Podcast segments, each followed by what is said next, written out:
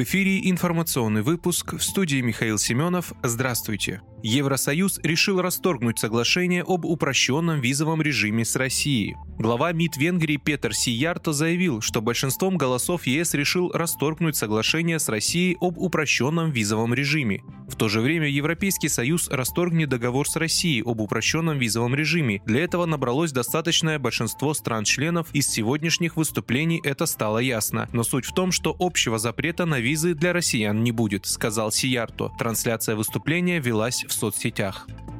Появились подробности попытки наступления ВСУ на Херсон. Украинские военные пытаются прорваться в Херсон. На южном направлении все еще продолжаются интенсивные бои. Такие подробности о попытке наступления вооруженных сил Украины сообщает телеграм-канал «Военкоры русской весны». По меньшей мере, три батальона ВСУ с бронетехникой предпринимают попытку пройти в сторону Херсона. Несколько десятков танков и боевые машины пехоты через поля снова пошли в наступление. При этом сообщается, что войска Украины столкнулись с плотным огнем артиллерии, воздушно-десантных войск и пехоты. Также действия российских военных корректировались с помощью беспилотных летательных аппаратов. По данным канала, военные корреспонденты сообщают о серьезном натиске врага в этом направлении. В настоящий момент там продолжается перемалывание техники и живой силы ВСУ.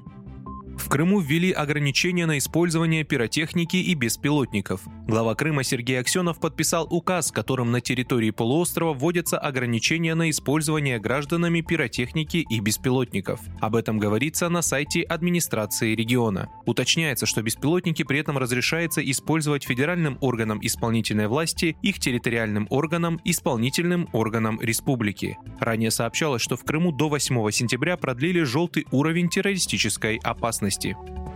В школах России запретили использование телефонов на уроках. С нового учебного года на уроках в российских школах запрещено использование мобильных телефонов. Об этом заявил министр просвещения Сергей Кравцов. По его словам, нововведение принято, чтобы ученики не отвлекались от занятий. В случае возникновения экстренной ситуации можно обратиться к учителю. Данное решение принято в соответствии с новыми санитарными правилами. В Госдуме согласились с такой мерой, но в то же время подняли вопрос о реализации запрета и указали на возможные конфликты конфликтной ситуации между учителями и учениками.